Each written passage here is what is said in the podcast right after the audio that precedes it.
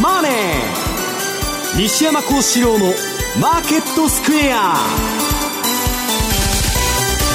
こんにちは西山幸四郎と。こんにちはマネースクエア比嘉宏と。こんにちはアシスタントの若林理香です。ここからの時間は「ザ・マネーフライデー西山幸四郎のマーケットスクエアをお送りしていきますさてこの時間の日経平均株価ですがじりじりと下げ幅を広げて現在28円。まあ動いてないもん。当然でしょ、ね、朝から開店休業だって言ってましたよ。3万1046円どころという感じですが、まあ、雇用統計控えてと雇用統計ね、はい、この前ねジョルツもねあの今バイデン労働省っつって揶揄されとるんだけど、ええ、その統計やるそのチームに上げろとか下げろとか口出ししてくるんだって要するに捏造ですよ、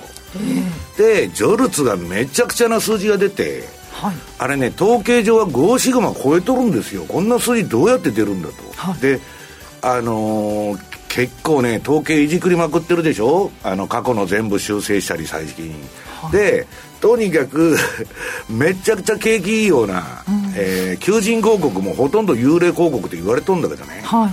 また今度なんかやるかもわからんと今日のあのあれで。こういう統計も、うん、でそれで反応するかっつうとみんなうすうすねこのデータはおかしいって言ってるわけですよ見てる方も、うん。だまあその辺がちょっと解釈が難しくなると思うんだけど、はい、まああの一応雇用統計に敬意を表してですね、はい、昨日から休みモードに入っとると、まあ、雇用統計待ちということですね。日本はね3連休控えてといういやアメリカもですよ。あそう。アメリカも週、うん、3連休控えてスポーツの日で祝日ですよね。10月の9日はい。体育の日じゃないんですね。アメリカがコロンブスのなんか誕生日記念日みたいな感じだったような気がしますんで。なるほど。そういう意味ではちょっとロングウィーケン。という言い方ですね。為替の方は現在ドル円が148円の81から82あたりでの推移先週から見ますと150円一旦つけて為替介入かどうかというような下げも経験して今この149円前後での推移ということですよね。まあ、見慣れた感じか？なといや数字自体はね、はい、別になんかこうあそうですよ、ね、景色が変わったという感じではないですし、えー、まあいろいろとこの後話そうと思ってましたけど基本的にはまああの介入であろうがなかろうがと、はい、いずれにしたって今月末19時に、えー、外国為替並行操作っていうところでやったのかやらないのかってそこで数字は出てくるし。でまあ、財務官なんかもノーコメントなんていうコメンあの発表してましたけれども、はい。まあ、いずれにしてもそこまでいったら分かる。で結局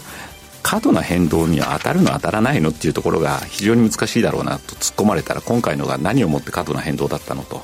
い。う言ってるところとじゃあ本当にやったんだとしたらそこの整合性云々で、えー、今のところその後から見てるとやってないんだろうと。で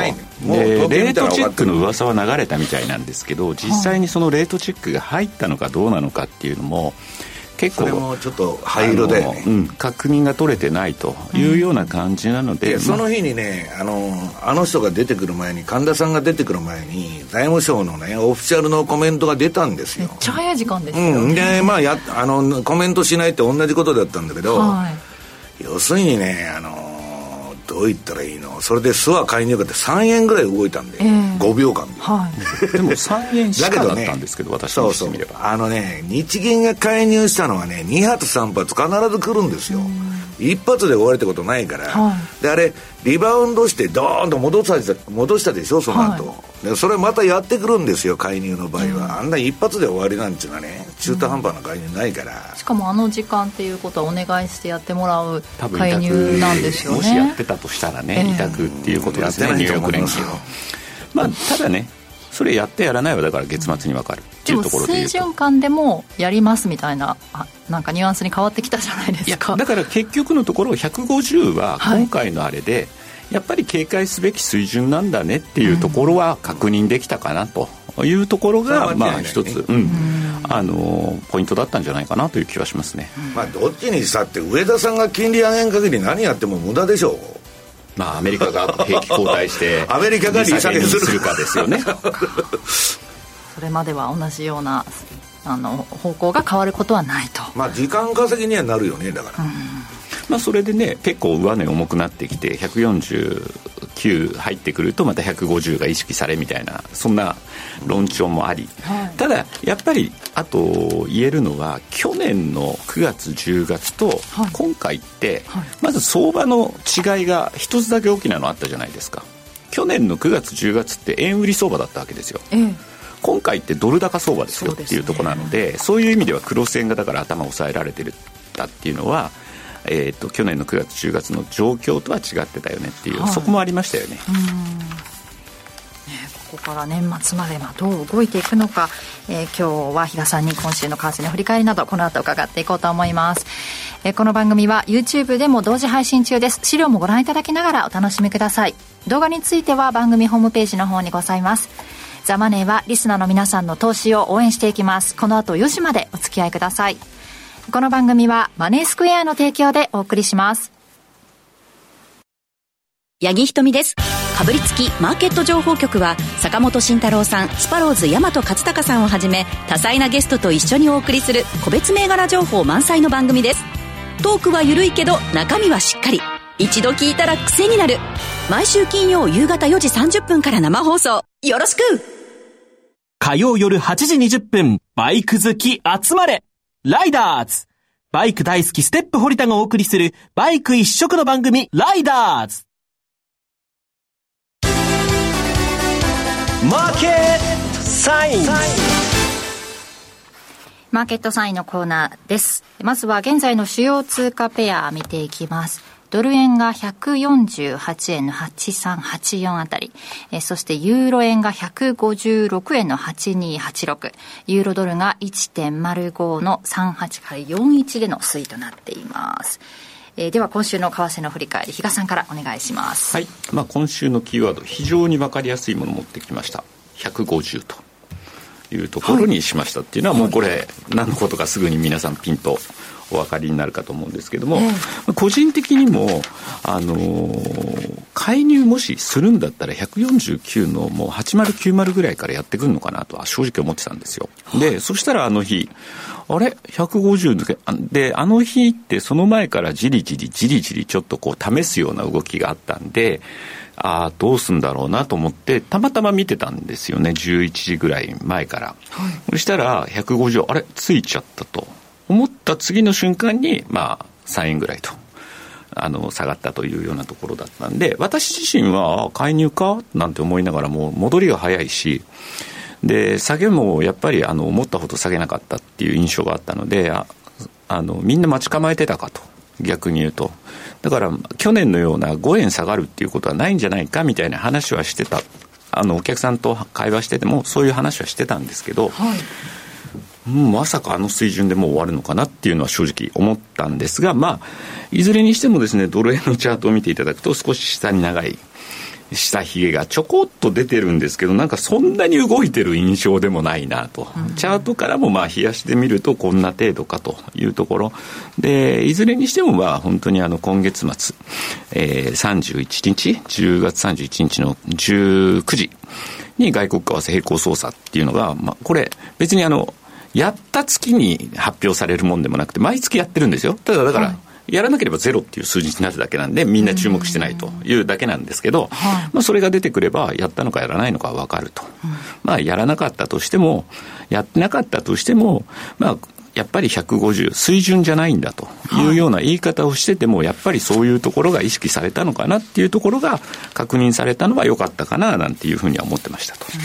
で、えっ、ー、と、まあ、えー、先私が前回出た時だから2週前かな、まあ、その時もそうだったんですけど、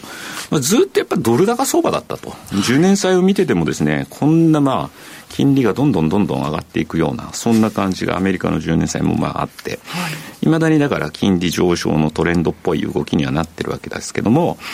まあ、これがあったことで結局ドルインデックスも本当に強いよねと。いうところなので、えー、冒頭でもお話しした通り、今回のセッションというのはあくまでもドル高なんですよと。だからユーロドル、5ドルドルとか、ドルストレートっていうのはすごい弱含みの動き。なので、クロス円は今一つドル円に比べたらなんか円安いかないねっていう印象を受けられたっていうのはそういうところがまあ背景にあったと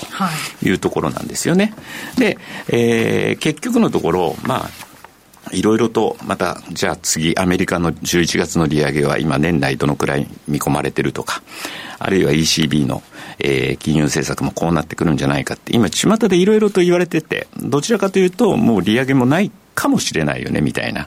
えー、感じにはなってきてるんですけど、はい、結局のところ、やっぱりじゃあインフレどうなってるかっていうのを、そういうのを確認していくしかないんだろうなと。今いろいろそういうふうに、あの、語ったとしても、実際出てくる数字でまたそこはまた見方変わってくるんでしょと。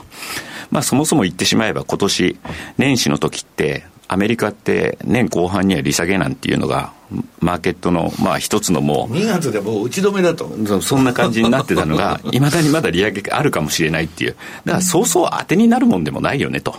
いうところかなというふうに思ってるのでここからやっぱりもう丹念にインフレ市場。本人たちがデータ次第って言ってるんだからさ。うん、っていうか、っていうよりも、データ次第でもそうなんですけど、利下げなんて考えられないよって FRB なんかもずっと言ってたにもかかわらず、マーケットは、いや、落ち込むんだみたいな感じでずっと言ってて、っていうところで。ウォール・ストリート・ジャーナルで、米債の買い手がいないからさ、さっき QT をやめるんじゃねえかっつって言ってたけど。まあ、いずれにしてもですね、だからまあ逆に言うと、昨日サンフランシスコ連銀でしたっけ？あのこのところの金利上昇は逆に利上げ1回分を織り込むような形を取ってくれたよねみたいな、だからそれで利上げしなくてもいいような感じのような発言もあったりとか。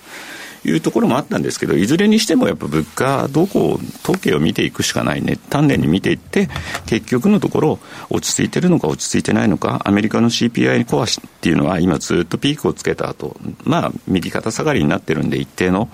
利上げの効果っていうのはと、見て取れるんじゃないのっていう言い方もできるし、またいや、ここからポンと上がってきちゃう可能性もある。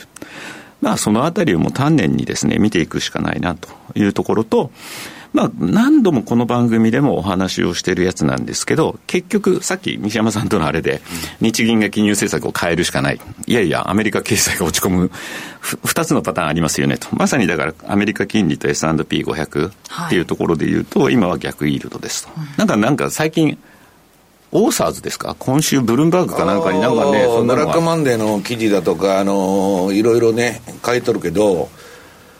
まあ、19日だって、ったよね、あれ。いや、だから、明日起こってもおかしくなさそうなチャートにはなってましたけどね、ブラックマンデー。金利の動きがまずそっくりなんだよね。うん、あの、87年と。私はよく思い出すんだけど、まあ、後でそれやりますけど、ね、すみません。なので、まあ、いずれにしても本当に、じゃあアメリカが実際 FRB が利下げ、経済を打ち込んできた利下げだねっていうのがなってこないと、この短い期間の金利っていうのがポンとそれやったら最悪でさ、ECB ももう FRB も利下げに行くって言われとるのこの後は。日本どうなります？利上げに行くんだよ、これから。そこですよ。めちゃくちゃ円高になりますよ。いや、だからまあそうなっちゃうっていうところが、やっぱり意識されるところ。だからからなんで一緒にみんな上げとる時に上げないの？いや、知りません。それは あの、前任の黒田さんに聞いてください。黒田さんがまずはそこまで引っ張ったっていうところがあると思うので。なので、まあ、どちらにしてもこの金利、イールドカーブが今度、急な角度になるというところですよね。短い期間の金利がドーンと落ちた後、その後に、えー、と株が下がると、まあ、金利が下がるんだったら株は買いだなんていうような、そんな楽観的なことは言えないというふうにだから、イールドカーブ立ったら恐怖だよね、比嘉さん、うん、でもまあそういう意味では、今一度、いろいろと、だからこの先の金融政策どうなる、こうなる、でいろんな論調っていうのが、巷にはもうどんどんどんどん溢れて、情報としては出てくるとは思うんですけど、私はこれをもうとにかく見ておくことが大事じゃないかなと。いうふうに思っておりますし、はい、さらにはもう一つ、日本の10年債の利回りが0.8。はいまでこうずっと上がってきたと。スワップは1%までいったんだって。そのぐらいでなんかいったとかっていうのは、なんかニュースには出てましたね。でもまあ、そう言いながらも、じゃあこれで年内に金融政策ガラッと変えるのと、マイナス金利維持して、えー、本当に、えー、利上げモードに入っていくのかどうなのか。っていうところ。なんか外人はね来年の1月 YCC を撤廃だとか言ってわーわーレポート出しとんだけど私はどうかなと思うんだけどさ。いやだからね非常に不思議だったのがそれに関して昨日東京時間でクラリダさんがなんか YCC って年内にとかっていうの言ってたじゃないですか、ね、今投資顧問にいますんで、ね、ポジショントークですよ。じゃないかなと。のポジショントーク。まあ思ったほど動かなかった。少し円高に触れたかなぐらいだったんですけどこれが、ね、ああいう人たちってさ別にファンドのね名前貸しとるだけで、たまにそういう講演やるだけでさ、めちゃくちゃ高い給料をもらってるんですよ。で、ファンドが多分、あそこのファンドがそういうポジション取ってんだと思いますよ。なのでね、私、前回の時の資料が確か、えっ、ー、と、ブルームバッグがなんかの調査のやつを持ってきて、来年の4月ぐらいが一番多いっていうような、日銀の政策結果があるんだったらっていうようなのを持ってきましたけど、やっぱりちょっと、一応、1月、あるいはその4月あたりっていうのは、やっぱり、あの日銀の方はそうなってくるんだろうなというふうに思ってるので、そのあたりで相場がどう転換するのかっていうところは、やっぱり、えー、意識はしておかないといけない。今の相場っていうのはある程度年内までは持つだろうけれども、例えばそれが年明け早々にみたいな話になってくると、前倒して相場って動いてくるっていうのが当然あるので、まあ、そこのあたりには、えー、引き続き、えー、注意を払ってですね、まあ、金利動向等々を含めてですね、見ていく必要はあるのかなというふうには思ってますと。いう感じですね、ね、選挙がね秋にあってその後にできるのか 選挙がなくてもっと後ずれするのか。いや秋にあるとはまだ決まってないでしょあれあの11月に解散するってあの人。ずっと解散したいんだけど、はい、いろんな不人気でやっても勝てないっつうんでずれてるんですよ。結局そこじゃないんですか。だけど、もっと後になって不景気にななってくると余計に勝てないんで、早くやりたいんですよ。で、早くやりたいとなれば、忖度日銀としては、まあ、暗黙の了解で別に上田さんがどうこう言うわけじゃないですよ。今までの歴代のやつはできなかったと、利上げが選挙前に。で、アメリカは来年の11月だと。まあ、日米のダブル選挙観測っていうのはややこしい話になってると。でもなんだろう、そうやっていうふうに言われると、はい、ちょっとこのところね、やたらその夏過ぎぐらいから、8月、9月ぐらいまでかな、定期的になんか駅前の街頭演説をやってる方がいらっしゃったなと思いながら、そうなの？はい、いたんです。ところが、このところ、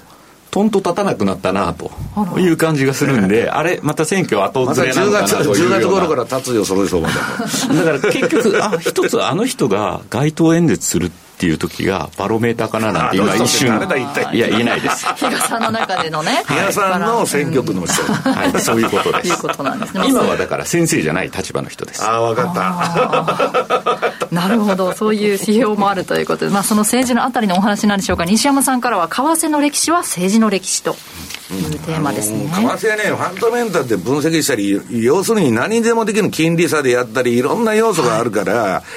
為替って一つの要因で動いてるわけじゃないんですよただ場面場面でコロコロ変わっていく、ね、株の最もリスクオン、リスクオフもあるし、はい、クロス円相場なんていうのは株と一緒だって言われてるんだから、リスクオンで買われてリスクオフで売られると。はい、で、まあ、あの、比嘉さんさっき言ったように、10月3日のですね、150円超えたっつって、大騒ぎになってたんですよ。で、バンバンバンバン150円超えっつってどこも報道やって、したら、ふっと見たら、なんやねんこの値段はと。5秒で動いたって言われてる。一体何なんだと。で、一つの解説は、このジョルツのね、粉飾というか捏造データがバレて、こんな統計おかしいと、どう考えてもね、こんないい数字出るわけないということで、はい、その、反省したと、相場が。だけど、それも考えにくいんだよね。ジョルツってそんなさ。だってジョルツってもともと、あの、ちょっと古いデータになってしまうので、今を反映しているものではないって言われてるから。まあ、だけど、その時は円安にジョルツが出てから進んだんですよ。で、150円丸8銭とか来て、おお、超えてきたな、つってたらいきなりドーンといったと。で、介入なんてあの、打ち方見てたらね、私もずっと86年ぐらいから以降の介入見てるけど、何発もやるんですよ。昔、昔担当のね、日銀の課長が僕らの勉強会に来ておったことは、はい、いつ買いに入れるなんて絶対言いませんよ、口が裂けても。だけど、やり方聞いてると、あの、絨毯爆弾とは言わないけど、まあ、結構入れるんですよ。こんな一瞬の5秒だけでそんなもんね、うん、終わっちゃうっていうのは、なんか介入と勘違いされて、めちゃくちゃな円買いが、提灯がついたんだと思うんです。うん、落ちたから。で、そいつらが買い戻して戻したと いう話になってる。で、まあそれはともかくね、うん、介入を控えると。いうことなんだけど、日銀の当座残高予想と民間端子会社の推計、推計に基づけば、これやってねえという話に今のところなってる。で、正式には、比嘉さんが、あのー、いう大本営発表の数字が出てくるから、それを確認してほしいんだけど、まあ次のページですよ。うーん、介入のコメントは控えるとやったんならね、この前、あのー、威張ってわわ言ってたんだからやったと。やったって言うでしょ。だけど、えー、コメントは控えるってことは、やってないんだろうと。で、まあ、150円超えた為替水準、直接の判断材料ではないとか言っとんだけど、これはね、中央銀行っていうのは皆さん勘違いしてんだけど、為替の介入するかどうか、あるいは、その、協調介入で OK が出るかどうかっていうのはね、実質実行レートを見てるんですよ、みんな。はい、ドルだとか、うんぬんの。だから、普通の為替レート、ドル円のレートとか、ユーロドルのレート見てんでなしに、まあ実質レート見てんだけど、はい、まあ、とにかく、うん、なんだっけ、その隣。これね、日経新聞がね、いつでも日銀の独立性云々ってよくあの記事が載ってんだけど、そんなこと書いといてね、こういう記事も載ってんですよ、たまに。なんか、上田さんが日銀のえー、総裁になった後ね、岸田さんとこに呼ばれて、官邸に、お前金融政策変えるなと、言われましたと。ね。当面は避けるように。牽制されたと。はい。こんなもん何が独立しとるんですか、本当。で、要するに岸田さんが言ってるってことはアメリカ大使館が言ってるわけですよ。はい、上田さんだってそんなもん分かってるからあげませんって言って帰ってきたのに決まっとるんですよ。で、4ページ。まあ、為替の歴史っていうのはね、まあ、ずっとこれ、えー、っと、回帰線みたいな取ると、まだ円高にも見えるんだけど、まあ、それの、そのバンドの上限まで来てると、今。ね。で、150っていうのはね、結構重要なポイントで、比嘉さんが150って書いてましたけど、さっきタイトルに。これね、一応止まるポイントなんですよ。150っていうのは、普通は。はい。というのは、その前の75円って安値あるでしょ、野田さん、野田政権の時の。それの倍上げたから。そう、安値から倍に行って、まあ一応いいとこまでやったっていう感じになっとんだけど、問題はこれ見てると、ドルはね、えー、昔360円だったと。で、変動相場制になって、まあ、あのー、金ドル高停止になって、変動相場制になって、えー、そこからひたすらこれドル切り下げの歴史ですよ。はい昔360円もしとったのにね、えー、な、2011年には75円までいっとる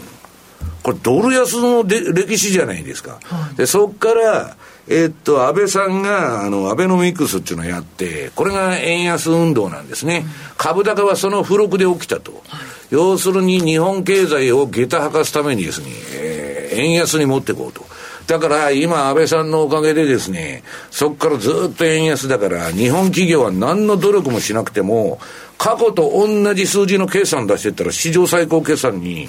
円安分グローバル企業みんななっちゃってる。はい、何にも変わってませんよ。えー、構造改革やっとるわけでなしに、研究開発やっとるわけでなしって、新規事業やっとるわけでもないと。同じことやってて、業績だけ下駄入っちゃってると。はい、で、これを見るとね、えー、円高、円安で、円高の時は赤のライン、えー、円安の時は青いラインを私は引っ張ってんだけど、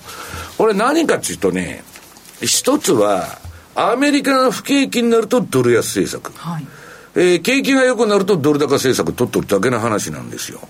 まあ、一応アメリカは公式には通貨政策というものは存在しないって言っとるんだけど。はい まあ、要するにそういうことなんですよ。で、自分のご都合主義で、えー、世界の覇権国だということで、お前ら言うこと聞けという話に、まあ、なって、で、まあ、それの象徴的なのが、この、1985年9月のプラザ合意ね。日本からは竹下さんが当時の呼ばれて大倉大臣が、ね、円高を受け入れろと。はい。で、ドイツが嫌々って言っとったんですよ、この時。で、竹下、お前が説得しろって言われて、まあ一応あの、えー、あの時は G5 だ、まだ。まあ、合意してね、強引にドルを切り下げた。はい。で、まあ要するに政治だってことですよ。半分は。で、5ページ。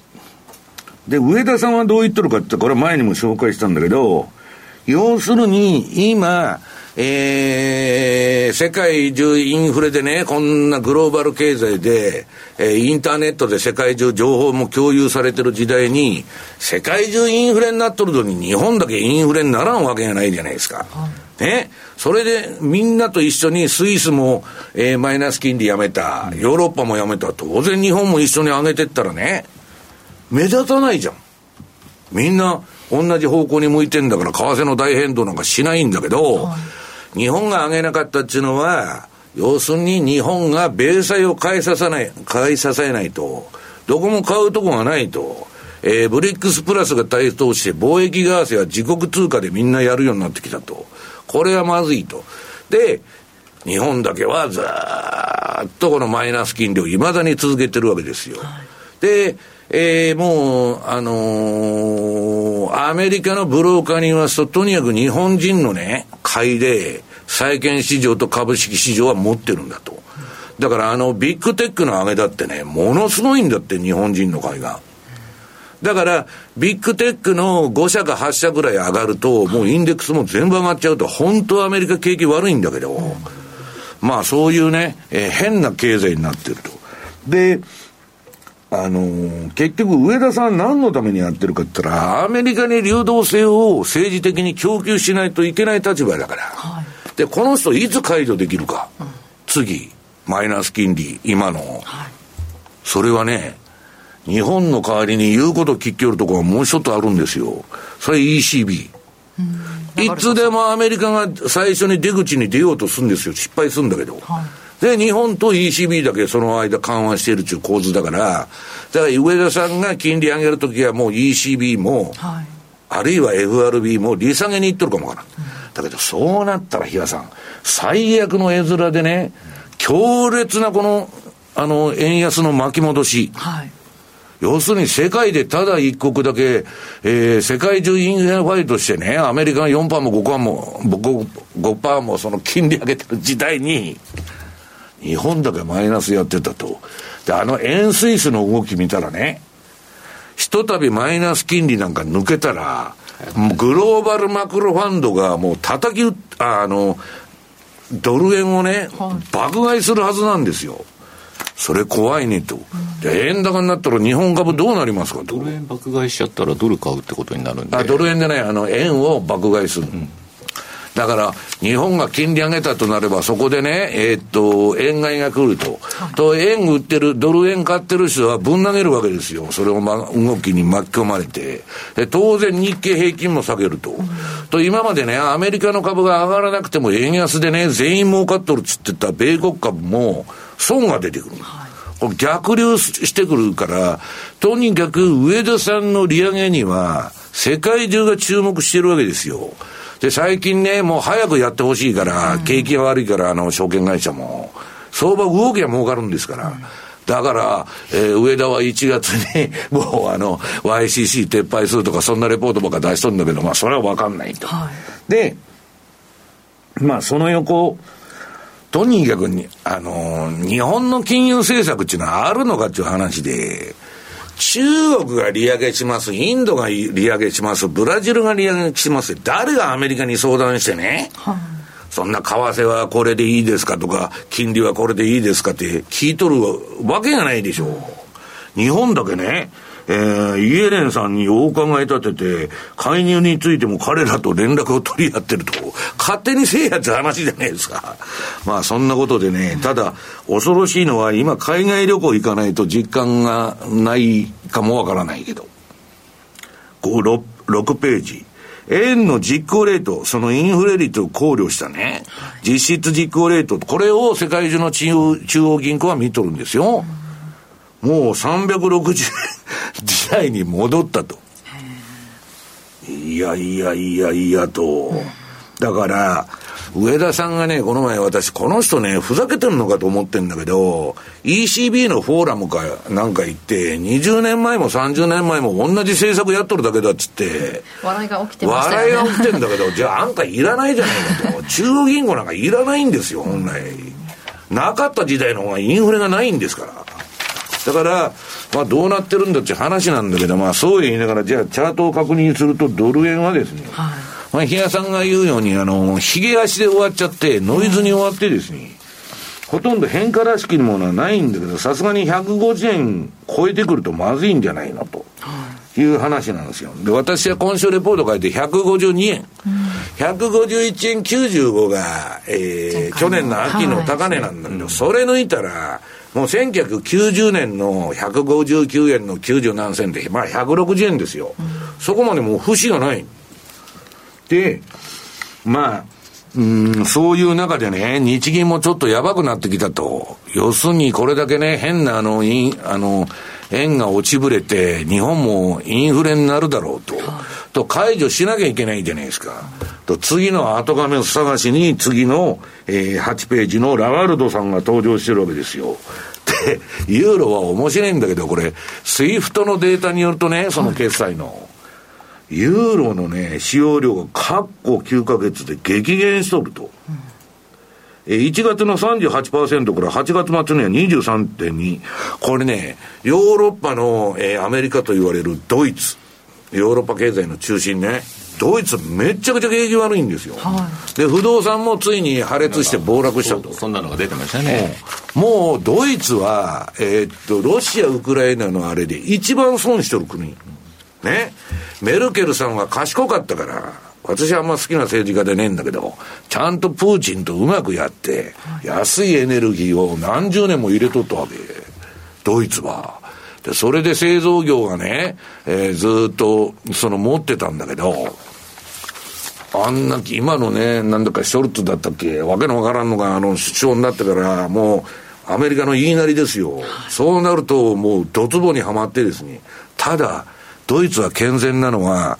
あの狂乱のインフレでヒトラーを生んだ国だから、対 GDP 比の借金は70%しかいってないんですよ。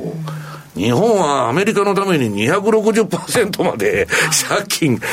増やしてですね、臨転機回しとると、どうなっとるんやっていう話でですね。まあそんなとこで、そのユーロがちょっとガタガタになってきてる。そうするとね、もう、えー、インフレファイト的な発言をラガラド、ラガルドさんはされてるんだけど、はい、金利はあの緩めんぞと。だけど、えー、もう実際の相場の方は9ページ。これ、ユーロの冷やし、いいトレンドですね。じりじりじりじりじりじり、どんどこでも下がってくるという話で、まあ、パリティぐらいまで行ってもおかしくねえだろうみたいなことを言われてですね、下げとると。はい、で、まあ一番私の相場の中で稼いでくれてるユーロドルの週足ですね。これも売り転して今いい流れになってきてると。だから、えー、おそらくですね、世界中もうオーバーキル的になってきてんでね、あの、利下げになるんじゃないかっていう観測が多い。はい。ところがね、そう、まあ、後のこう、米株のコーナーで言いますけど、はい、アメリカの金利はこれから13%、あ、7年かけて13%まで上がると。それ CNBC の人が言って、はい、もう、自信満々に説明しましたよ。で、大々的にやっとって私もそれ見てたんだけど、はい、すげえこと言っとるなと。だけど、言わんとしてることは、アメリカは今ドル安にすることはできないと。ドル安になったらブラックマンデー。で、えー、要するにブリックスプラスが台頭する中、ドルの派遣派遣も揺らいじゃうと。その二つの理由で、ドル高にでき、あ、ドル安にはできないと。まあ、インフレっていうのは、あとはもう一つは長く続く。それはグローバリゼーションが、一番いい時代が終わっちゃったから、グローバリゼーションは終わらないんだけどね。一番いい時代はもう終わっちゃった、あの、分裂の時代になってますから、分断の。はい、で、あ、で、最後に資料を残しとんだけど、これ、比嘉さんがよく言ってる、あの、イールドカーブが立つ方がまずいと。はい逆イールドはいいんだと別に。不景気が来ますよと予告編出しとるだけだから。実際に大暴落するのは、利下げに入って、私がいつでも言ってるじゃないですか。利下げが暴落のトリガー引くんだと。はい、で、短期金利下がって長期金利上がってくると、将来の不景気をあのー、見てね、短期金利ばー下げてきて、まあ足元の。で、長期は、多分今度はね、変なインフレ、スタグフレーションをみんな見とるから今の状況じゃそんなインフレなんか簡単に収まりませんよ。だからイード株が立っちゃうと。立ったら、いやさんまずいと。いうことになると思うんですけどね。ここまでマーケットサインのコーナーでした。企業トップが語る、威風堂々毎週水曜日夕方4時40分からオンエア。パーソナリティの毎度相場の福の神藤本信之さんが厳選した上場企業の経営トップをゲストに迎え、事業展望や経営哲学などを伺いつつ、トップの人となりにも迫るインタビュー番組です。企業トップが語る威風堂々は、ラジコタイムフリー、ポッドキャストでも配信中ほら、聞いてや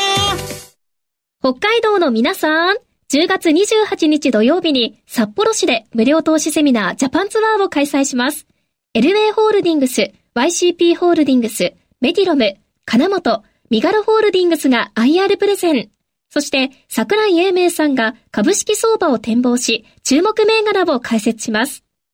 お申し込みは、ラジオ日経ウェブサイトから、抽選で100名様をご招待。締め切りは10月20日必着です。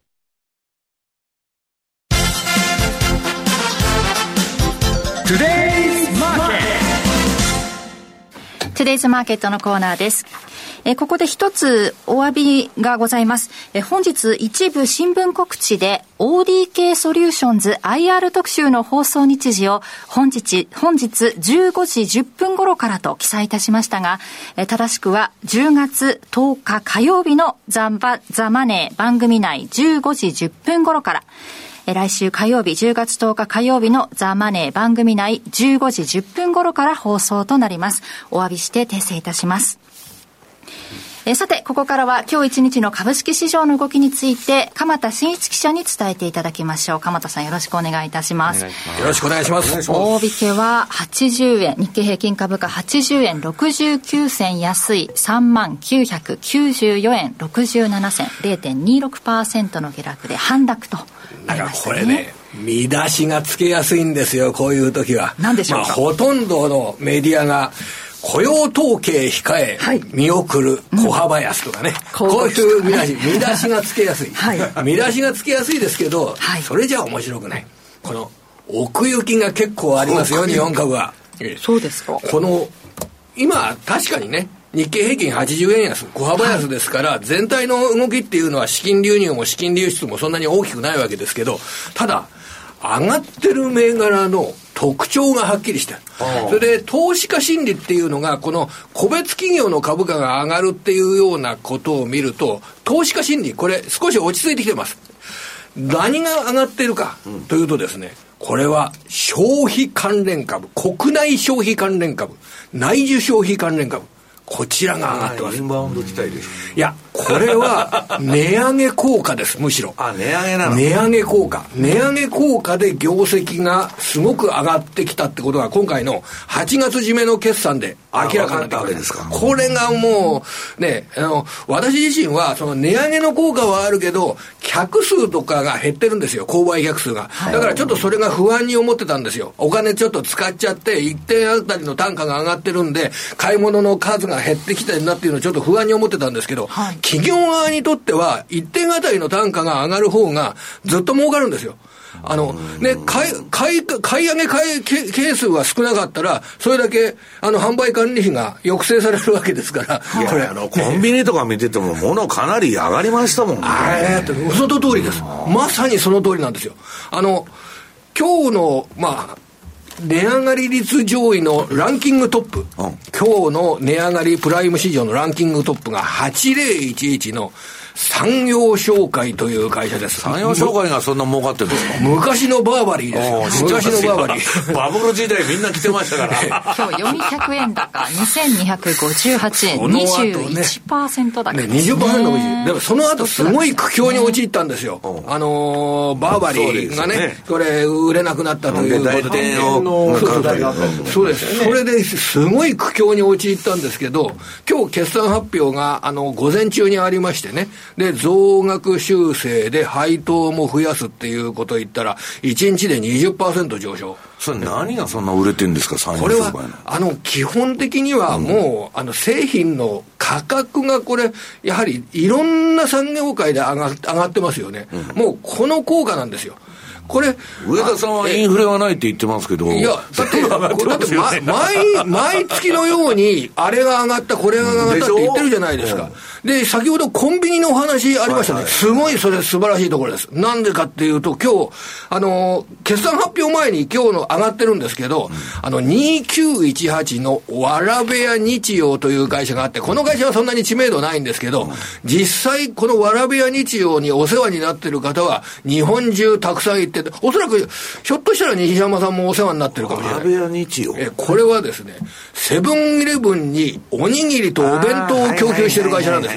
で、売り上げもうすべてセブンイレブン。で、おにぎりの安売りって なくなって。セセブンイレブンの。そうそうそうです、そうです。だから、あの、西山さん、今先ほど、コンビニでも値段が上がってますよっておっしゃられてますよね。それがそのまま、このわらべや日曜の業績に現れて、今日3時過ぎのところで3時に発表された決算で、こちらも増額修正、増配。で、発表前に、きっと、いいだろう。なぜか。おにぎりをいつも言っても、あの、安売りしてない。高い。きっとね、価格引き上げ効果があるだろうと思ったら、本当に増額修正、増、ね、増配、株価もその前に上がってますでしょ、ね、9月にも連日でね、高値更新してたんですけど、今日は3.73%の上昇、101円高、2803円。はい。まあ、今の話からしても、西山さんはコンビニ行くけど、上田さんはコンビニも行かないんでしょうねっていうことですよね。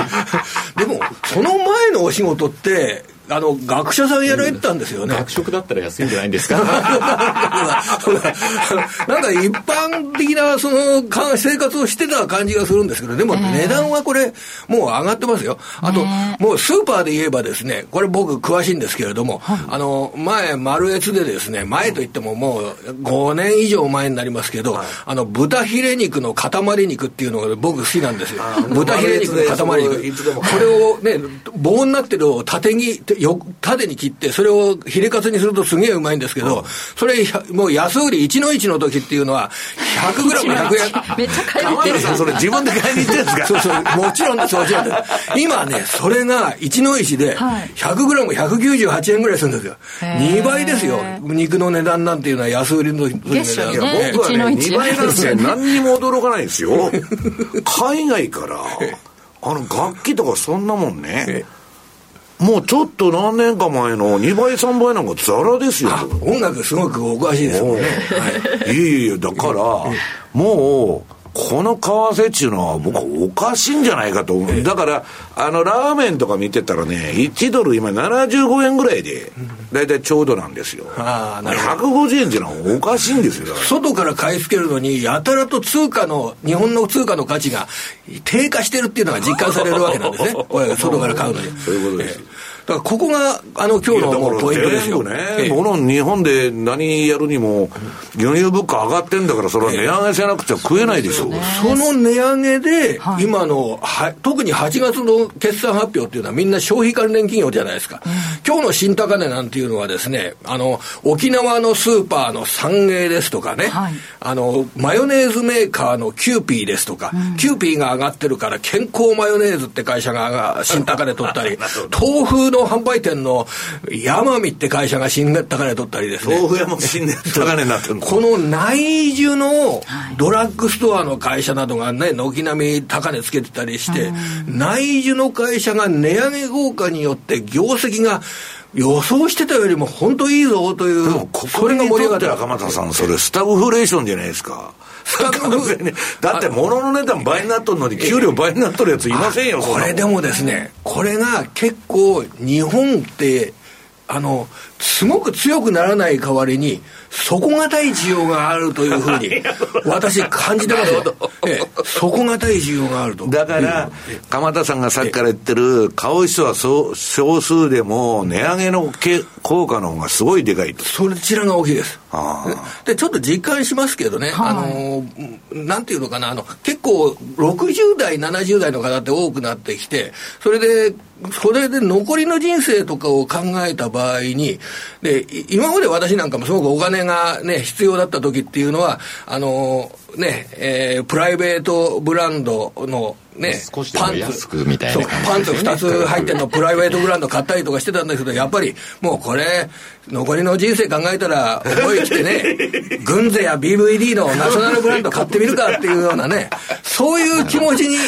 あのなってくるんですよね。だから人生の残りが大体20年ぐらいかなっていう感じになった時人間っていうのは、そんなにもうお金節約しても仕方ないんじゃないか。欲しいものは欲しい。就活に入ってるわけですそうそういう観点でね、でも結構消費が、ね、逆に言ったら人生100年時代って言ってんだから、そんな金使ってていいんですか？まあ、それを言われるとね、きついですね。でも、それが広がっちゃうとですね、この日本の消費自体はかなり厳しいものになりますのでね、割にやっぱり、あの、楽観的にいきたいなという気持ちは持ってますね。ちょっとそれご都合主義的な発言になってますよ。まあでもその値上げ自体を消費者もちょっともう受け入れてますし、これね、受け入れざるを得ないって言った方がいいですよ。売ってないんですよ。売ってないんですから安いものが。これは受け入れざるを得ないということです。そう、さっきここスタジオ入ってきたらすぐに王将フードサービスがまた値上げしますと、17日から餃子を値上げします。何発もやってる値上げに対してもう今抵抗がなくなってますよね。そうですよね。それまでだったらどうしても値上げする、イコール売り上げ落ちる、みたいな発想でギリギリまで我慢みたいなところが日本ってどうしてもあったじゃないですかと。まあ、今はもう、もう生き残るためにはしょうがないというところもあるし。競合がそちらに進んでますから、うん。だからうちも値上げして当然だというような、そこにもう振り切ってますよね、今だからアメリカなんかね、物価が上がると、あの自動車労組見てたら分かるけど、4割ね、給料上げろとか、わーっとやるわけですよ、日本はそれもないから、企業儲かっちゃいますよね。今日のあの毎月勤労統計の月給の伸び率って1.1%ですからね、あの物価の上昇率は3.6%で、給料の倍になってて、鎌田さん、1%しか上がってないだから実際は生活は厳しいんですけど、買わざるを得ないという状況にあって、買わざるを得ないってことですよね、そういうの。まあ、ここでただね、これから先、本当に厳しくなってくるとですね、はい、こんな本が売れますよ、これから。やはり、1日2食が健康にいいとかね。いや、そのうち1食になるんだよね。その1日2食が健康にいいとかいう本を今出したら、売れますよ、これ。どうか、1日2食でいいんだって。そうすると、今度はね、キューピーマヨネーズが売れなくなったり、王将フーズのの売り上げが減ったり、その段階になったら厳しいですけれども、まだそれは先で。でも賃上げっていうのが、こう、ちょっとちらほら出てきたりしたこれはだから上がってるというのはいいことですよね。あの、今週月曜日に、あの、島村っていう婦人服のチェーンが、あの、決算発表して、それで鈴木社長が、いやー、この暑い9月は、売り上げは当然ネガティブだったんですけれども、あの、給料が上がってるから、所得が上がってるからこれから先そんなに悲観してないよというふうにそんな話されてましたから、結構だから根強い消費があるということを、えー、経営者が感じられていることここは押さえておきたいと思いますね。まあ、そんな中、今日売られたところで言いますと、はい、どうなんでしょうか、げ原油価格が結構ね、急落してきて、そ、ね、の、ここまで買われていた。これ95ドルあったのが1週間ちょっとで83ドルですからね、1週間ちょっとで13%減ってますから、100ドルっていう声がね、一時ずっと聞こえてたのに。300ドルとか、桁が飛んでくるんですよ、だんだん。そうすると、一旦おとなしくなる。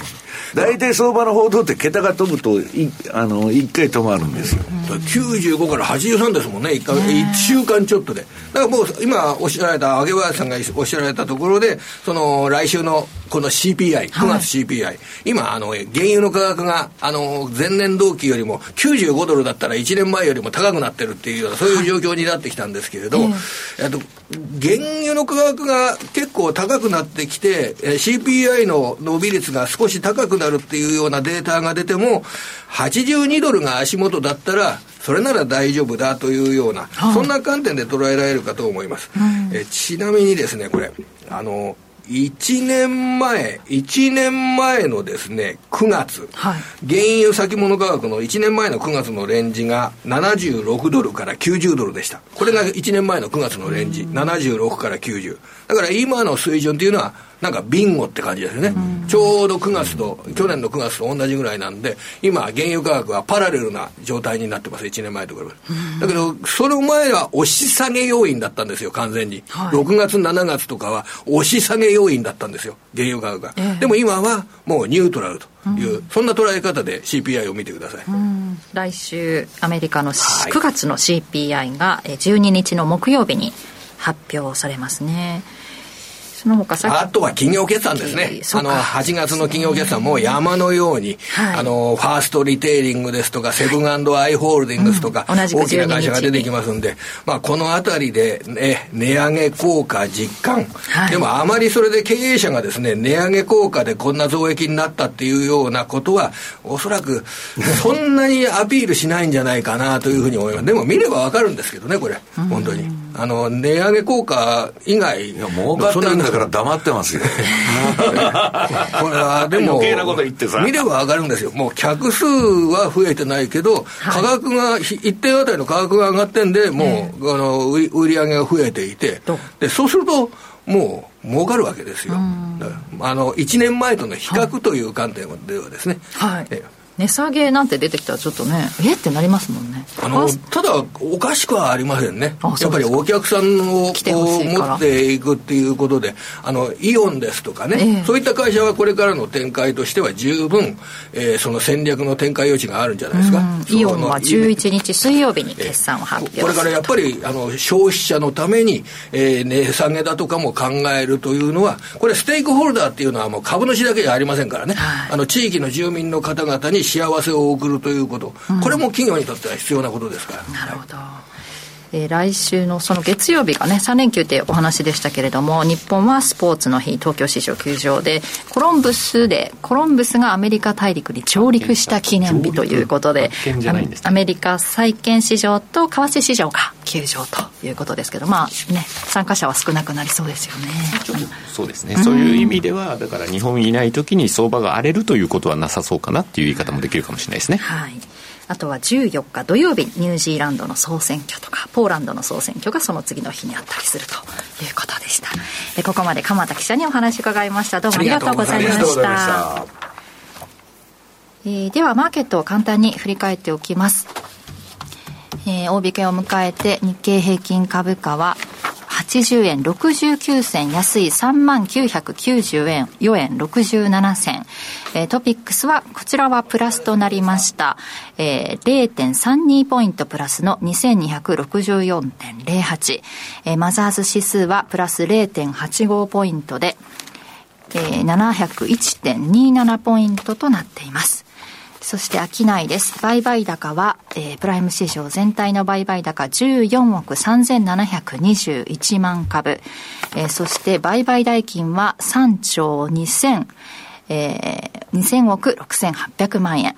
そして、値上がり銘柄数全体の69.9%、1284銘柄。値下がり銘柄数は全体の27.6%、507銘柄。変わらずが46銘柄となっています。そして商品指標も見ておきます。直近の国内の金先物 1g8710 円、6円安0.06%のマイナス。直近の東京原油先物1キロリットルあたり7万3400円、え1260円安で1.68%の下落となっています。ではここからは西山さんからアメリカ市場、今週のアメリカ市場についてです。はい、まああのー、これ今ね、10月のあれ19日だったのがブラックマンデーって、私はもろに食らっとるんですよね、えー、ブラックマンデー。86年にこの世界に入って、はい、87年か、あれ。いやー、まあ当時の話はいろんなところでよくしとるんですけど、はい、まあ今ね、えー、この、ブルームバーグのコラムニストのジョン、あの、ジョン・オーサーズっていうのは、まあ、有名な人がいるんだけど、はい、まあ、ブラックマンデーだっちゅうね、レポートは私のとこにバンバン来ると、ブラックマンデーそっくりだと。はい今の環境、経済環境はブラックマンデーだって言ってるわけ。で、私は違うって言ってるんですよ。ブラックマンデーの時は、金利上昇と、もう借金がね、ううえめちゃくちゃ増えて、金利が上がって、あとドル安だになったんですよ。はい、今まだ、七賀さんがさっきからドル高相場だって言ってるんだから、えー、ドル安は来てないと。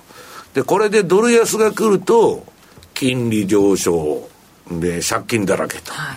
で、ドル安と3つ揃うとですね、変なちゃんぽんの酒になっちゃって、危険なカクテルで、うん、市場は悪酔いすることは必至ということになるんですけど、まあ、いろんなチャートが送られてきてると。いうことでね、それまあこれから紹介するんだけど、もうこのブラックマンデーでのネタっていうのは、この1か月前くらいから私が結構やってまして、えー、っと、14ページ。私今あの、YouTube でショート動画をやっとるんですけど、これ若林さんと撮ったやつだよね、ブラックマンデー。はい、ブラックマンデーの最大の条件はという時にやってんだけど、まあ、はっきり言っときますとですね、これ今かなりアメリカやばいんですよ。要するにドル高になるのは当たり前でね、ドドルの金利が他国に対して相対的に高いと。その時いつでもドル高になった。それはボルカーの時代でもなるんですよ。で、金利の急騰とドル安が同時に起こると株式市場は不安になるんですね、動揺すると。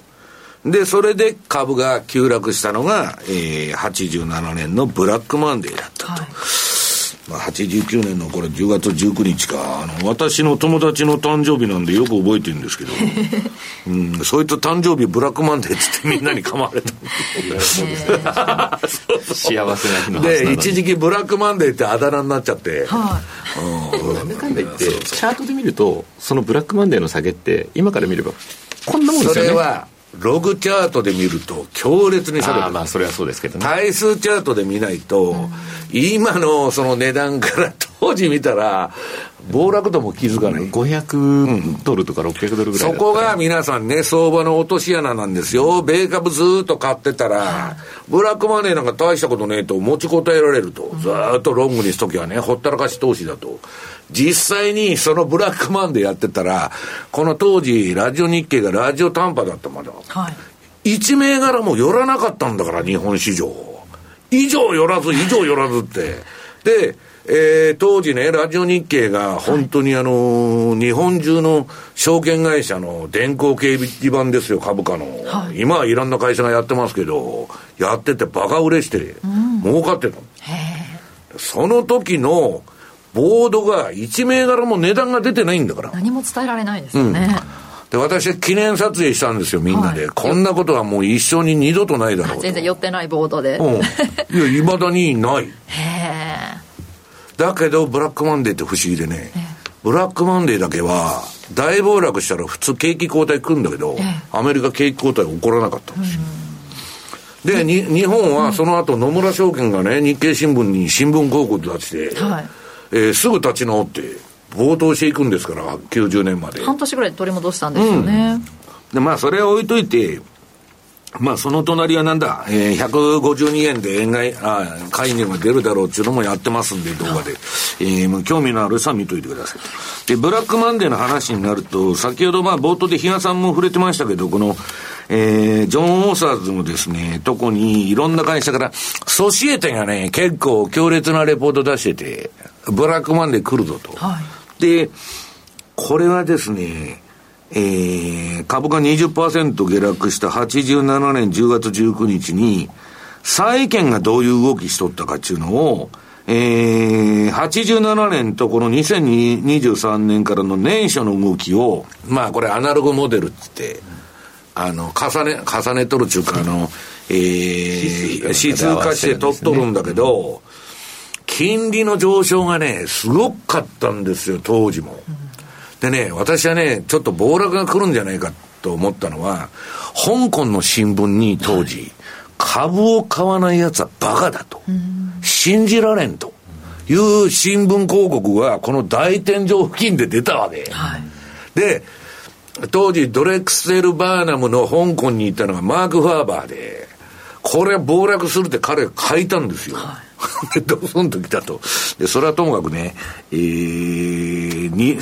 似とると。で、その後どうなるんだって言ったら、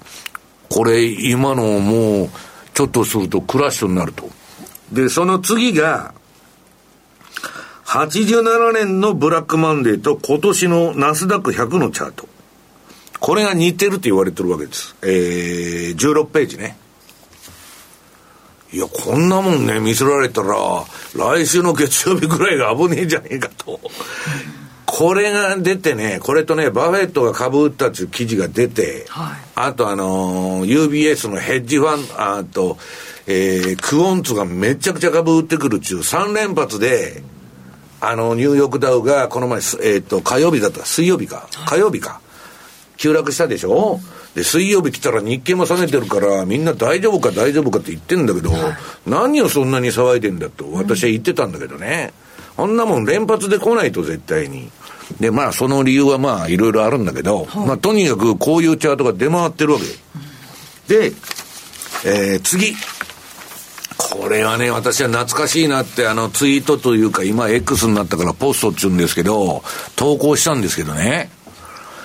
このアナログチャートって出回ってたんですよ。はい。で、どこのアナログチャートが出回ってたっつったら、これ1929年の世界大恐慌とそっくりだと87年の相場。その通り落ちちゃったんですよ。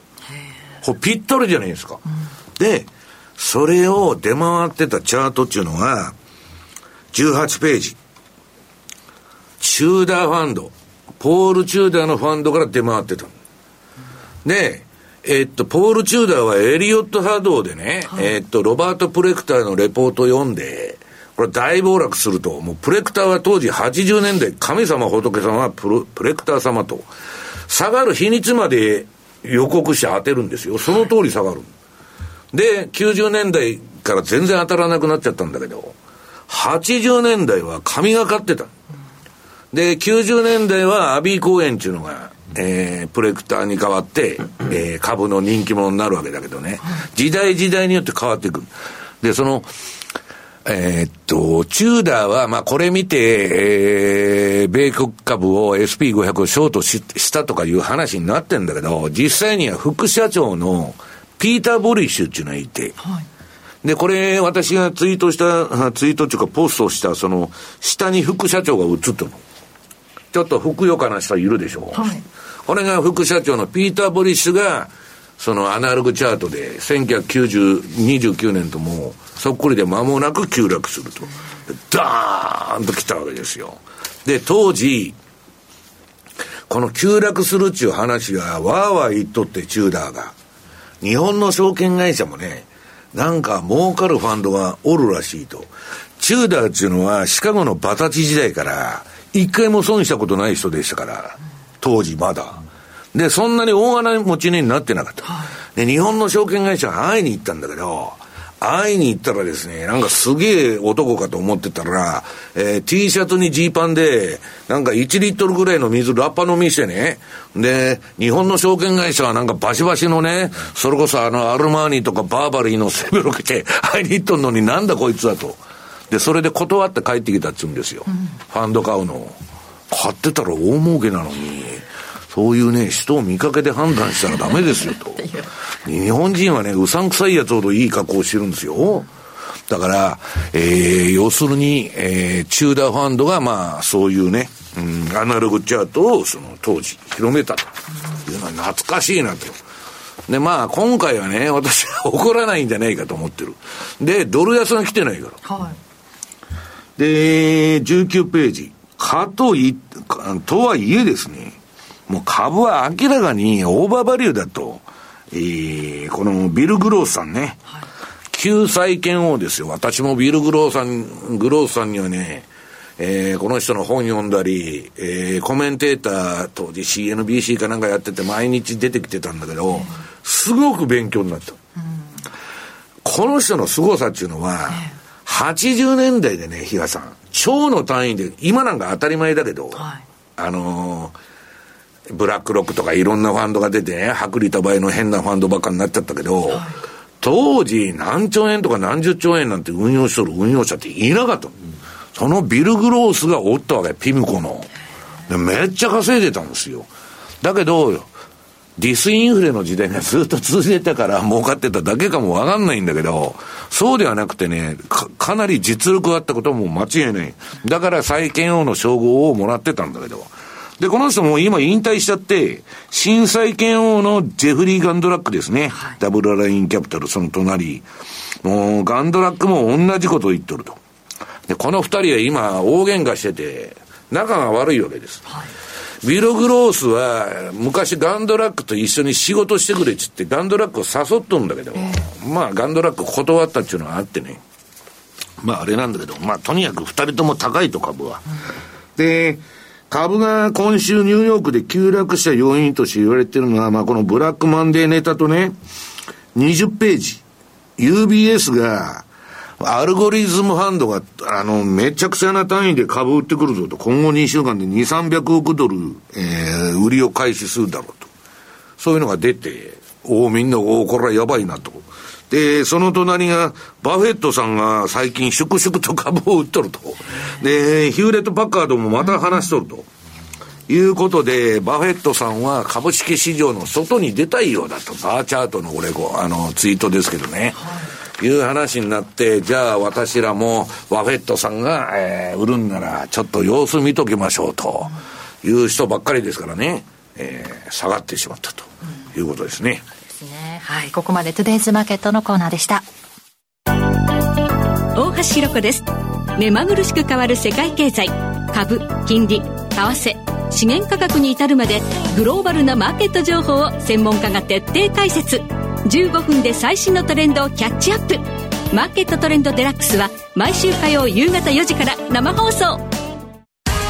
政治がわかるポッドキャストが配信中です。吉野直也の日経切り抜きニュース。ホットなニュースを熱く伝えます。日経のベテラン記者が最新の政治ニュースを総まくり。経済の視点からも詳しくお伝えします。毎週火曜日の配信です。詳しくは番組ウェブサイトをチェックしてください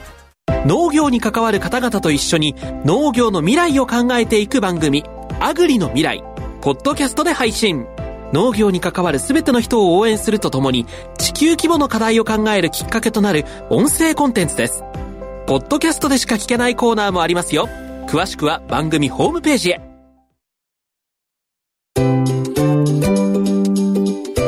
マネースクエアトラリピーボックスラップリピートトラップリピート僕の名前はトラリピトラップリピートトラップリピートそれを略してトラリピマネースクエアといえばトラリピですが、そのトラリピをもっと日常のトレードで活かすためのトラリピの活用アイディア。え今日はマネースクエアから高尾さんに来ていただいています。高尾さんよろしくお願いします。よろしくお願いします。さあ、マーケット大荒れでしたけれども、はい、どうなったんでしょうか。そうですね、やっぱり世界戦略ですね。やっぱり3日のあの23時前後ぐらいの動きとか見ているとやっぱりクロス円とかって動きが大きくありましたと、はい、その時にちょっとちらっとこの通貨ペア見てみたんですけれども、はい無風でした。無風でしたはい、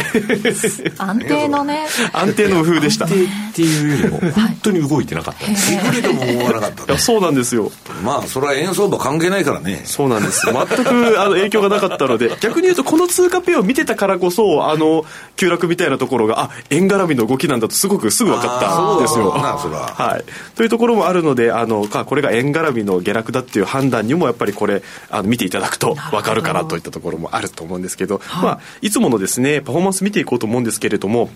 今回ですねようやく OG9 ダイヤモンド戦略ですね、はい、パフォーマンスが60%乗ってきましたついに。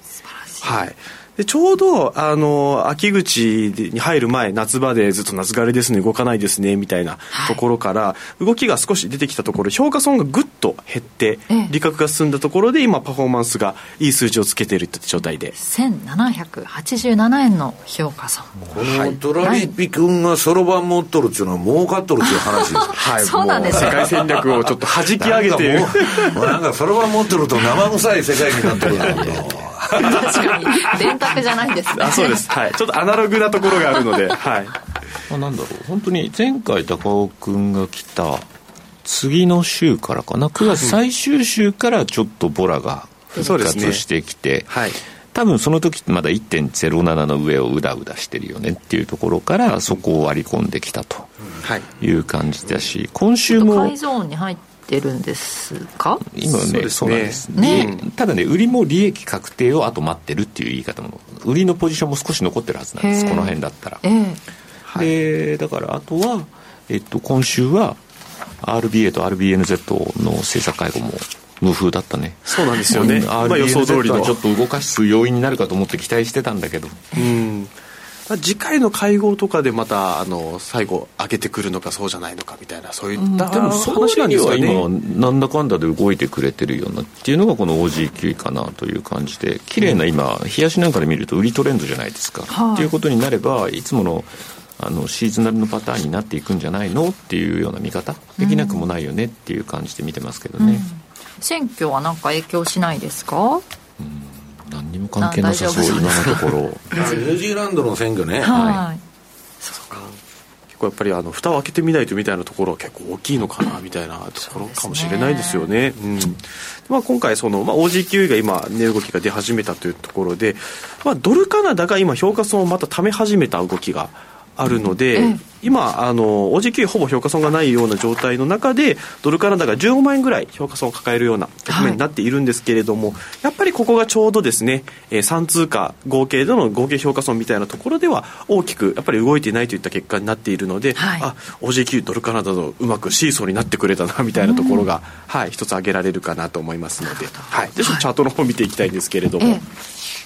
で、おじ9位のですね、週足チャートここ見ていくと、先ほど、あの、比嘉さんの方から話があったように、下に今、抜けてきていて、はい、レンジとしては、買い取られピの領域に今、入ってきましたと。ええ、はい。で、ここからまたちょっと本当にあの1.07付近で今ちょっとうだうだしているところで、はい、まあ、シーズナル通りさらに下げてくるとまたポジションをつかむ動きにはなるんですけれども、うん、はい、まだあのコアレンジの本当ど真ん中からポジションを貯める方向に来てくれると思いますので、はい、はい、皆さんやっぱりあの売りの方よりも買いの方に入ってきた方があの上昇のリスクみたいなやっぱり去年の上昇に対してといったところのイメージがある方もいらっしゃると思うので、はい、例えば追加の仕掛けとかしやすくなってくるエリアがどちらかというともっと下の方ですね、うん、1.05とかに入ってくるとあもう一回ちょっと付け足してみようかなとかっていう意欲が湧きやすいところになってくるかなと思うので、はい、はい、ここもちょっと注目して追っていきたいかなと思ってます。うん。はい、トレンドが出るのかトレンドといいますかね。ちょっと買いの方にしっかり入ってくるかどうかっていうことですよね。はい、しっかりウォッチしていきながら、はい、ちょっといいところがあれば、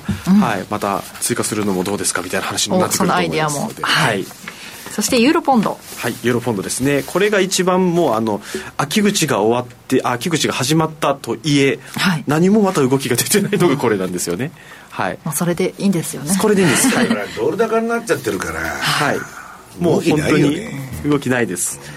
もともとがそのユーロポンドのセッティングに関してはあの動きをもうあの期待したものではないので、はい、もうコツコツコツコツ貯めていて気づいた頃にで本当にこれはいいので、うん、特にもう次のですね、えー、ドルカナダが評価損を貯めているタイミングで、まあ、やっぱりユーロポンドが動いてない評価損が大きくないみたいなところがあると、はい、こっちが今あの売りレンジよりもちょっと上の方に上がってきている状況なんですけれども口座全体としてはあんまり不安なく見ることができているような、うん、はい、状況の一つかなと思うので。え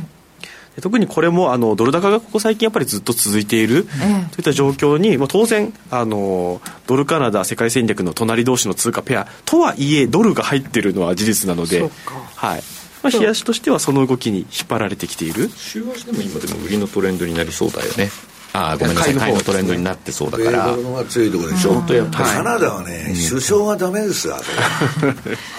これはちょっと今一つ上を行ってもおかしくないかな。カナダはないんですああります。今日あのアメリカとカナダ両方とも今日なので。カナダのね問題不動産バブルなんだけど、まあアメリカもこれも状況同じじゃん、うん、だからまあまあまあ陸続き、でも日傘の用意してくださってるシーズナルを見るとちょっとどうなんでしょう？10月は上方向なんですか？そんな感じはありますよね、うん、しばらくちょっとね上っぽい感じはあるのでだからまあ1.38ぐらいの上までは今の流れからすると全然行ってもおかしくない、はい、でもそこって別に売りのゾーンから外れるわけじゃないよねっていう言い方にもなるし、ええ、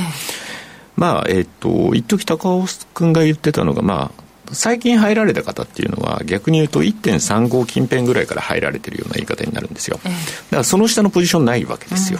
だからそこを今度もし1.4近辺になってきたらもし抜けた時にはそこを上の部分っていうのをその使ってない部分でカバーできるよねみたいな話もしてたりとかしてたので、はい、まあそのあたりはあのまあ入られるタイミングによってもちろんその戦略っていうのは変わってくるっていうところにはなろうかと思いますけどもまあまあそんなにあのこの通貨に関しても今はそうでも逆にポジション溜まってる。ポジション溜まってるってことは今度反転した時にそれが利益につながる、まあ、あの可能性はあるのかなというふうな感じで見ていただければかなとは思ったりもしますね。まあ、カナダはね原油価格なんかもちょっと横目で見ながら、はい、そうなんですよ、ね、まあ、ちょっと今日もあの原油価格の話がちょっと先ほど、あの出たと思うんですけれども、やっぱりカナダですね。あの産油国といったところもあるので、はい、まあ、その影響というものも今少し出てたりするので、まあ、次一応ちょっとあの原油チャート冷やしの方も持ってきてはいるんですけれども、はい、まあ、やっぱり先ほど話があったように今下がってる局面とかになると、ドルカナダでいうと上昇の方にちょうど、ね、はいあの原油価格の、えー、下落と結局あのアメリカの長期金利が強いみたいなところが、まあ、両方とも今重なっている時期だったりするので全体的には上がってきている方向になっているのかなと、まあ、それがどっちかが一つずつあの反転していったりとかするとまたあの利食いの方向に向かうタイミングの、はい、一つになるかなと思っているので、ね、はい、この楽しみに。部分も、はい、楽しみに見ていければなと思ってます。わ、はい、かりました、はい、ということでここまで高尾さんにお話伺いました。どうもありがとうございました。ありがとうございました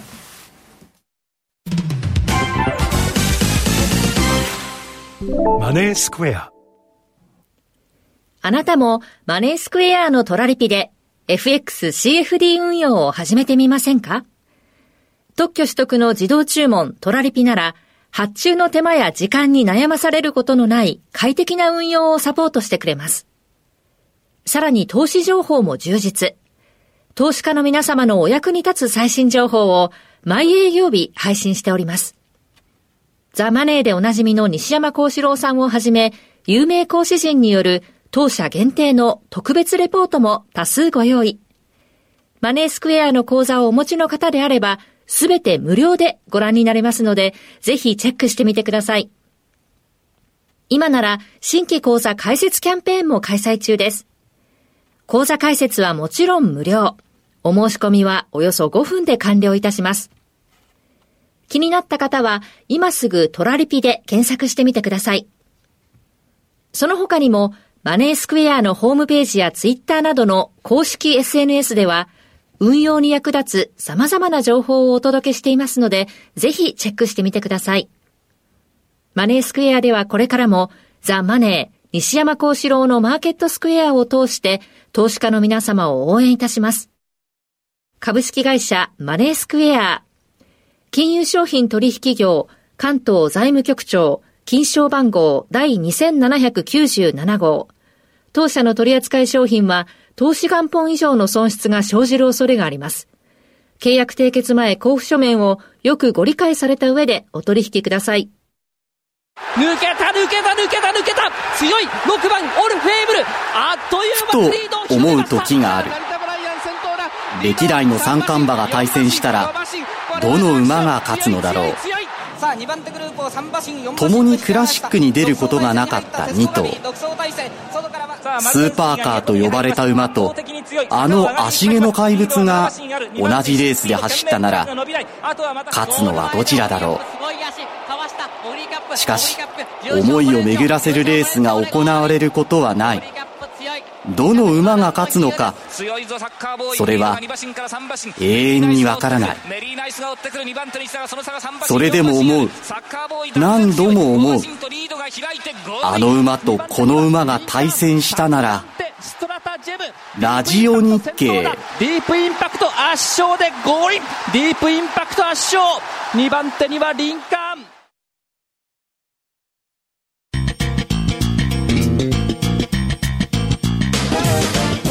西山幸四郎のマーケットスクエア。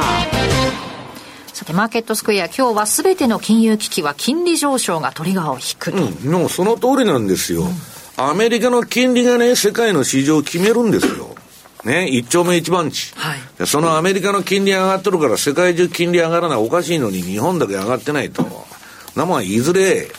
潰れるんですよ、はい、でうんこれはね、えっと、ゼロヘッジの投稿でねえー、何かね、えー、ビッグでスチューピッドなことが、まあ、バカなことが起こるんだと、これから。でっけえことが起こると、と言っとんだけど、さあ何かっつったら、えー、どこの国もですね、もう要するに財政がむちゃくちゃになってると。はい、財政破綻だと。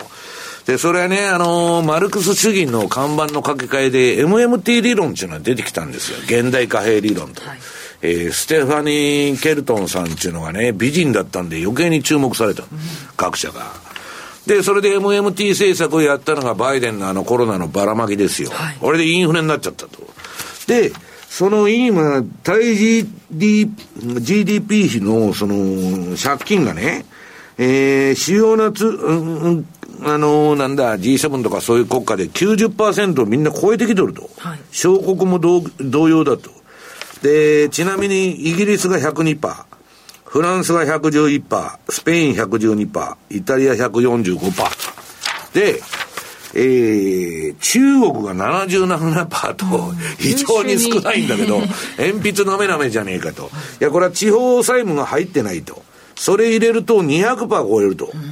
とびっくりと。77%でないんかいと。だけど、その200%、中国の200%を超えとるのが、日本の261%と。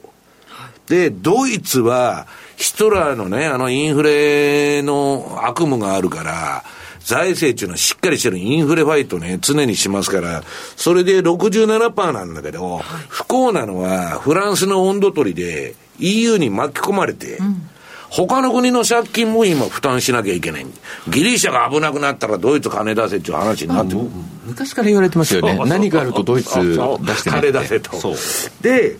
うん、これらの国は全てデフォルトに向かってんだと、財政破綻にね。だからどこまで引っ張れるかっていう話で、そのまあ、だいぶ前の借金地図ですけどね、これ。日本が世界でトップだと。はい、この時はまあ238%って書いてるけど、今261%になってると。うん、いや、ばらまきと増税しかやりませんので、当然そうなるだろうと。で、その次。まあ日本についてはね、私はこの意見に賛成ではないんだけど、財政規律がないと、まあそれはその通り。インフレを起こすこともできないと。日本にとって唯一の出口はハイパーインフレだと。いいくら30年間金融緩和やり倒してもね、マイナス金利も何も、全然インフレにならんと。こんな国あるんかいと。びっくりしてるわけですよ。だけど、その借金ゲームはしばらくは続けることができるけど、続けられなくなるのは円安。通貨の暴落が、その、えっと、株式市場は PKO。要するに GP 札とかね、日銀の買いで支えると。えー、債券市場もイールドコントロール、イールド株コントロールで固定してると。はい、その歪みは為替市場に出ると。だめちゃくちゃな円安に将来になるんじゃないかという観測なんです、これは。だから、円が紙くずになっちゃうと。で、まあ、時間の問題だけどね、まあ、引っ張るだけ引っ張ろうっていうのが今の、まあ、日本の作戦だろうというふうに言われてる。で、すべての金融危機が、その、問題を起こすっていうのは、これ過去金利が上がって、えー、次の、えー、何ページだ ?25 ページ。これね、全部この金利の天井からドスンと、えー、利下げというか、金利が下がるときに危機が起きてるわけですよ。だから今回も、えー、利下げが気気をつけないといけないんだけど、だけどね、こんだけなんとか危機って起こって、リーマンの時もね、ブラックマンデーから何から全部起こってんだけど、今度のこの、金利の上がり方って尋常じゃない。ボルカ時代、ボルカの20%の時代の金利、はい、あの以来のあれなんです。で、その次の26ページもまあ直近のあれだけどもう時間がないんで飛ばします。まあ危機が起こるととにかく。えー、で、今の金利状況を見ますと27ページ。うん、もう、リーマンショックが起きた時と同じ金利水準になってる。それも垂直に上がってると。だけど、えー、利上げ打ち止め停止期間は株は上げとるんで、はい、まあまだ延命できると、来年大統領選挙勝たんならんですからね。で、その次が、もうあのー、これね、あるファンドマネージャーがこれもゼロヘッジに投稿しとんですけど、今の相場はね、まあ、はっきり言ってカオスなんだと。もう混沌としてわけわからんと。で、これで、えー、クラッシュが起きて肺の中から次の良い時代が始まるんだけど、はい、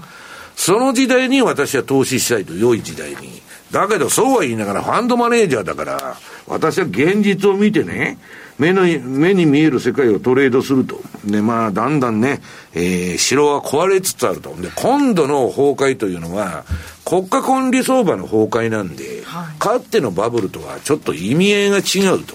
いうことなんですね。まあ、そんなことで。はい。ここまでマーケットス、FX マーケットスクエアでした。私、ラジオ日経の番組を聞き逃しました。ラジオ日経公式マスコットのラニーです。そんな時は、ラジコのタイムフリー機能です。放送後1週間以内なら、その番組の再生を始めてから24時間以内に、合計3時間分まで聞くことができます。ラジオ日経は全国放送だから、日本中どこでも聞けます。タイムフリー機能で好きな時間にラジオ日経を楽しめるんですね。スマホで、パソコンで、ラジコで聞こう。ラジオ日経月曜夜10時30分は、週刊日経トレンディークロストレンド。日経トレンディーと日経クロストレンドの編集長が、今旬な話題やキーワードを解説します。週刊日経トレンディークロストレンドは、毎週月曜夜10時30分、ラジコタイムフリーでもどうぞ。マネースクエア投資戦略さて来週に向けての投資戦略比嘉さんどうしましょう。はいまず今晩のですねアメリカ雇用統計。ねここまで出てきたジョルツと ADP というのはですねまあジョルツはかなり強かったっていう反応あったんですけど、はい、基本的にこれ数字古いんだよねっていうよく言われるし ADP は ADP で NFP との相関性って最近どうなんだろうねっていうふうに言われる、はい、だからやっぱ蓋を開けてみないと分かんないっていうのが正直なところ。で今回のところで言うとあのー、月曜日がお休みっていうことを考えれば、はい、まあ火曜日までまで本当にその後の結果を受けてトレンドが続いてるんだったらそこについていく、はい、ただドル円はやっぱり150っていうのは頭を抑えられるんだろうなと思ってて、で私来週以降だから注目してるのは、はい、あの先ほど、えー、高尾があの話してくれてた OG9 位、はい、で今逆に言うと下がってる下げるあの場面ですよねというお話あったと思うんですけども、はい、まあ比較的シーズナル的に言っても年末にかけて下げやすい傾向があるというところがあってで結構ですねやっぱ個人のお客様っていうのはどちらかというとスワップの支払いっていうのは避けて通る、はい、今だからどちらかというと買いのゾーンに入ってきてるんですけど、であるんだったらもう少し今まで1.07をさから上を売りにしてたんですけど今たあの余裕がある口座状況だと思うので、それだったら1.06とか丸650ぐらいから、もう一つ別の売りを今のうちからかぶせておく。うん、それでもし、あの、例年のパターンになっていくんだったら、そこでダブルで美味しい思いできるし、そんなにあの、えー、スワップの負担、買いの負担っていうのも、そんなに大きなものにはならないんじゃないかなと。いうところでは、ちょっとここからもう、もう少し、今の戦略にプラスアルファでちょっと、えー、売りを、えー、丸650よりから上でもう一つぐらい付け足すというところをちょっと、今日はあの注目してますということでご紹介しました、うん、乳児が強くなるってことですよね。そうですね。年末にかけて比較的そうなりやすい。であと為替でいうとそれ以外でいうと年末にかけてっていうとユーロがやっぱり買われやすくなる。だから今ドル高相場が続いてますよねって言って、はい、だからいつまでもそうかなと思ってると実はもしかしたらどっかで反転があって、えー、年末にかけて今度ユーロが、えー、相場を引っ張る、うん、そういうような感じになることも一応頭の片隅に置いといていただければかなというふうには思ってます。まあ、それはだからシーズナルな話でね。そうです、うん、金利が落ち着くのかどうかっていうところにだ本当にもしかしたら ECB 利上げしてくるかもしれないし今ないっていうふうに言ってますけどもちろんそういうふうにになるには、うん、市場がもう半分舐めちゃってるからねちょっとカバーは出るかもわからないよね、うんこの時間ドル円は148円9495あたりですから、まあ、149円前後ですね。そんなに大きく動いてはない。ねちょっと一方向動いてすぐにまた戻っちゃうみたいなね。割と短時間であの相場が終わっちゃうこと多い。でニューヨークが動きづらいヨーロッパ相手ドイツの長期金利が少し上がって2.89%イギリスも10年債利回り上昇して4.55%で推移しているという情報も入ってきています。ということで番組そろそろお別れの時間です。今日ここまでのお相手は西山幸四郎とマネースクエア比嘉宏と若林理香でした。さよなら。この番組はマネースクエアの提供でお送りしました